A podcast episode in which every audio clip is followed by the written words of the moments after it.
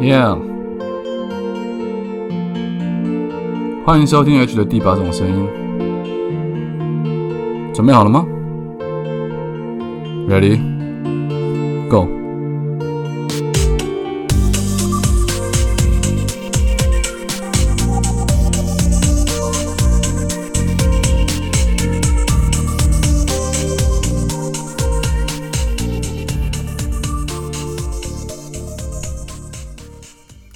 欢迎大家再度回来收听 H 的第八种声音。早安、午安、晚安，不知道你现在人在哪里，不知道你现在身处的地方现在几点，所以我们用三种不同的时间问候语跟你打声招呼。希望你拥有一个精彩的早上，或者是一个漂亮的下午，甚至是一个灿烂的夜晚。今天想要跟大家聊一个主题，就是关于同理心的部分哦。嗯，我的同理心一向就是被人家称作是比较强的一个人啦，但是我不知道这件事情是好还是不好。只不过因为这个特质，在让我在跟别人相处的这件事情上面，总是会产生一些意见上的一些分歧。但大部分、大多数时间，我都还是认为同理心强一点的人是比较好的。今天会想聊这个事情的原因，在于我有一个朋友，呃，好久不见的一个女生朋友，是一个很漂亮的女生，唱歌又好听，然后五官也漂亮，所以就很多人会去追求她。然后他同时间可能呃，比如说一次可能会有六个或五个同时间的追他。那他因为也可能到了一定的年纪，所以他就在大概去年左右，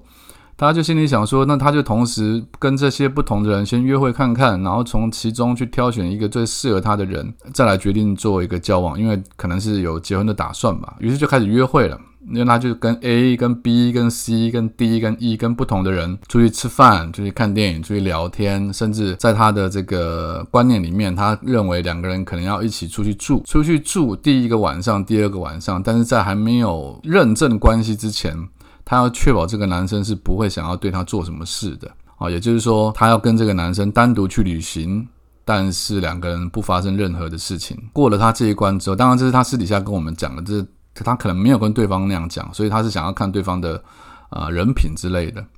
然后，于是总之就是这样，经过了大概半年多到一年左右，最后他就选择了一位男性做什么呢？我就不多说了，反正就是他选择了一位男性。那两个人就开始交往，一个月大概见面一次，因为算是远距离的恋爱。两个人就算是蛮顺利的在交往，因为那个人也有正当的工作，收入也不错，也承诺了他说会在某一个时间段内。会去某个地方自产，然后他们可能就可以在那边计划将来在那边结婚或者是定居下来。可是呢，在还没有聊到这些事情，就说还没有到最近这些事情之前，这个男生会告诉他，因为这男生是独子嘛，那男生会跟他讲说啊，没有关系，我并不见得一定要生小孩啊，但我完全尊重女方的意愿这样子。那可是到了今年上半年的时候，这个男生就开始跟这个女生讲说，诶。我们要不要去啊？差不多准备要来登记要结婚了，因为他们也交往了大概半年多一年了。那女生就觉得很纳闷，说：“诶，可是你当初讲的就是要要自产这件事情，好像也没看到你有什么动作。”然后两个人聊聊天之后，他就发现说，男方想要急着结婚的原因，或者是说男方认为女方有一些不对劲的地方，是在于女方她天生呢，她从小呢，她就是有阴阳眼。哦，忽然讲到这边有点跳痛，但是事实上就是这样，就是这个女生是天生是看得到另外一个世界的一些一些人事物的，但是从小可能有有有人帮助她把这个功能、把这个能力给暂时性的封闭了起来，但是最近她又发现自己这个能力又又好像被打开了，所以她又开始可以接触到一些、感应到一些这样的事情，于是她就跟她的男朋友讲说，她想要去中国。去去拜拜，去各大的庙宇，他想去多接触一些跟这些神啊啊灵体啊有关的一些地方，看可不可以感应到，或者是说让他可以更习惯于这样子的一个沟通方式。那这个男生听完之后，他就很不能够理解，那意思就是他不希望这女生要把时间花在就是比例分配上，花这么多的比重在这种事情上面。可是这件事情对这个女生来讲本身是很重要的，因为。因为你自己想想看嘛，如果你是有这样的体质的人，你如果动不动可能就见得到那个世界的人事物，你当然会想要说，要么就是好好相处，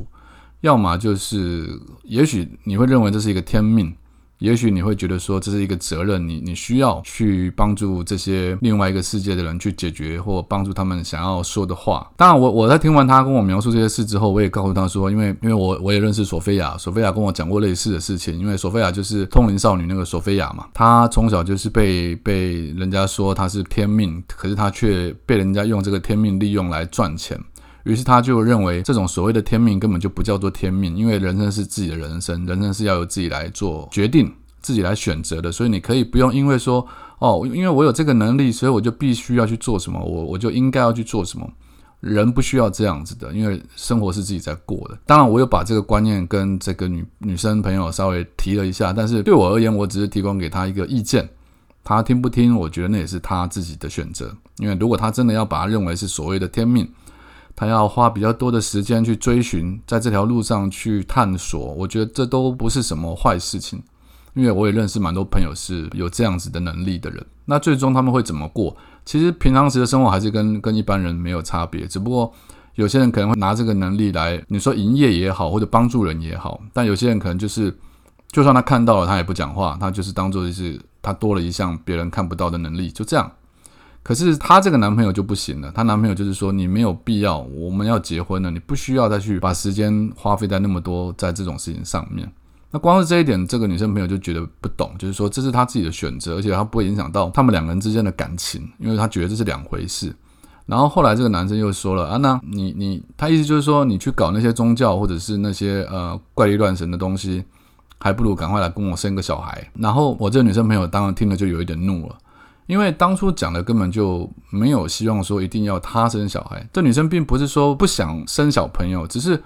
她觉得如果要有小孩是两个人就是两厢情愿，呃，是在一个自然的状态下，而不是说啊你要来帮我生一个小孩，或者是说哦这男的还讲了别的话，意思就是呃告诉这个女性朋友说你都已经几岁了。如果你再不赶紧，我们不赶快结婚的话，你不赶快生小孩的话，呃，也许就是会拖延到这个小朋友的健康，或者是对你的生产也会比较不好，不利于你的生产。那这女生听完之后，她就发现，她是跟这个男的在第二次、第三次再见面的时候，两个人就，她就跟这个人没有办法再有比较好的沟通跟交流，于是她就决定要分开了。那这件事情，她跟我讲完之后，我就觉得说，对啊，这个就是所谓的同理心的问题啊。就我看过一句话，叫做“未经他人苦，莫劝他人善。你若经我苦，未必有我善。”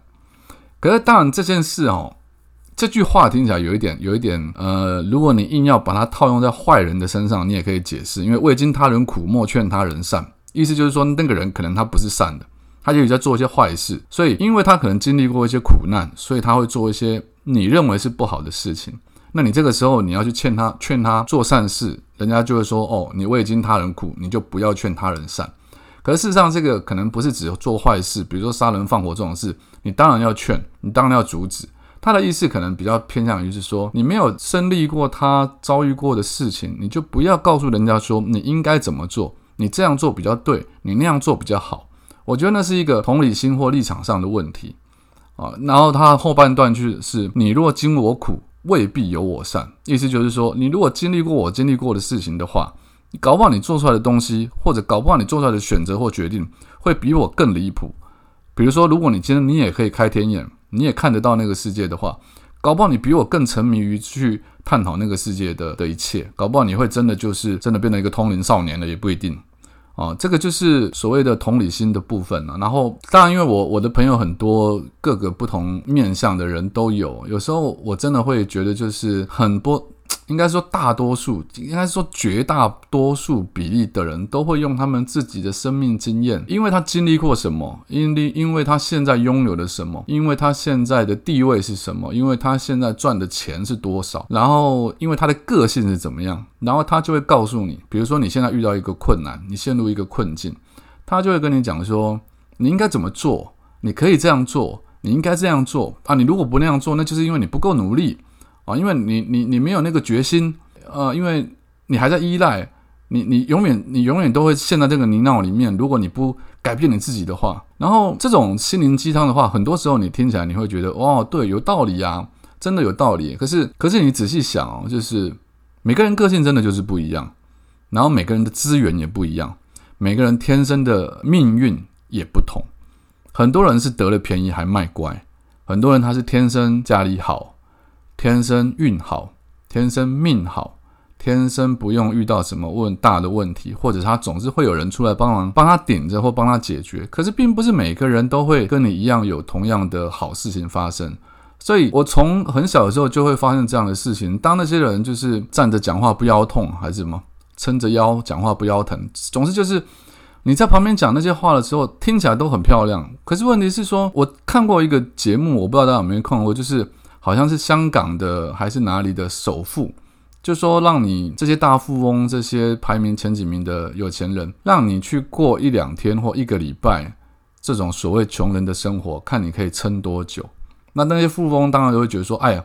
如果我身上只有一百块的话，我第一步我可以先怎么做？我先赚钱，我先如何？我先如何？那我就慢慢慢慢，我可以回到怎么样的一个地步？可是事实上的这个实验证明是，当我们只给这位首富或富翁给他一百块或两百块，或者是没有钱。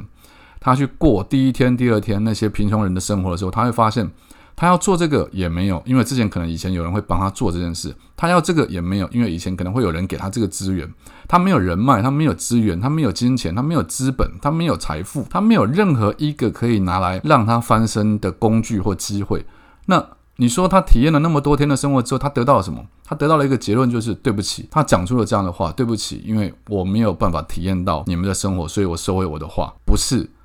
不是每个人的人生都是你说了算，不是你用你的标准或你的眼光或你的态度去看待别人的事情的时候，你就觉得说哦那样做就一定是对的，那样做就一定是错的。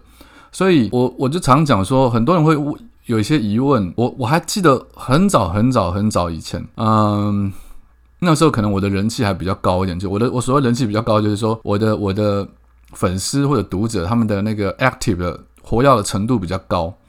他们会很想听我的意见。在针对某些新闻时事的时候，比如说在当初反服贸的时候，啊，就是林非凡他们那批那批人那那个事件的时候，那个学运运动产生的时候，大家都会很希望每一个 KOL 或者网红也好，或者是公众人物去发文或表态他们的意见。但是我从头到尾我就是没有去写出半篇文章出来。当然，一直到一直到很后来，我写了一篇小说，那篇小说被分享了非常非常非常的多次。就是我用了一些隐喻的手法，但我并不想讲明那是对或错的。但我的意思就是说，我认为每一个新闻事件的背后都有你看不到的是非对错，而且它是一层一层的。它在是，在对的背后，其实它可能是隐藏着错的；在错的背后，它可能隐藏着是另外一个一个错误。好比说，现在在讨论的 Me Too 这些问题，其实我也不太喜欢去多加智慧，因为有些时候男女或两个人之间的关系互动。你很难判断到底哪一方有释放或哪一方是主动。可是当然，最后你看结果，结果是某个人犯罪了，那他当然是错的。可是如果你真的要去探讨，或者是我们要来聊这件事情的时候，我就不会只聊结果。聊结果没有什么好聊的，因为结果就是这个人犯了错，这个人如果被告他犯了罪，他呃触犯了法律，那他就得被抓去关，他就得被罚，这没有没有疑问。可是，如果你要再往前去推论，你要再往前去讨论，它就有好多好多好多层面去可以去探讨。它也许不是探讨对或错，而是可以去探讨什么样的分寸，或者是什么样的态度，或者什么样的情况、什么样的举止、什么样的互动、什么样的交流，会产生会影响这整个社会的氛围、舆论，甚至是男女之间的互动，会变成最后那样子的关系。它是不是到最后会？导到某一个父权主义社会下的一个余毒，它都是有可能要去讨论的。那父权主义这个事情的形成，是不是真的完全就是男人的责任？你如果真的要以这个东西作为一个大的题目来做讨论的话，我又会讲一样的话：未经他人苦，莫劝他人善。每件事情的背后，其实它都有很多是非对错可以去讨论，绝对不是非黑即白的。好，今天讲了一个比较，我也不知道这算不算比较哲学性的东西。那希望大家就是同理心多一点，然后在看任何新闻事件的时候，都不要那么单方面的去